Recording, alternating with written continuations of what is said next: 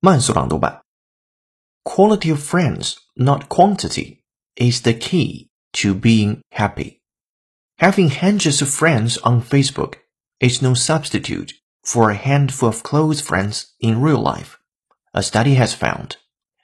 Researchers discovered that people with only a few friends were at least as happy as those with far more if many of theirs were online.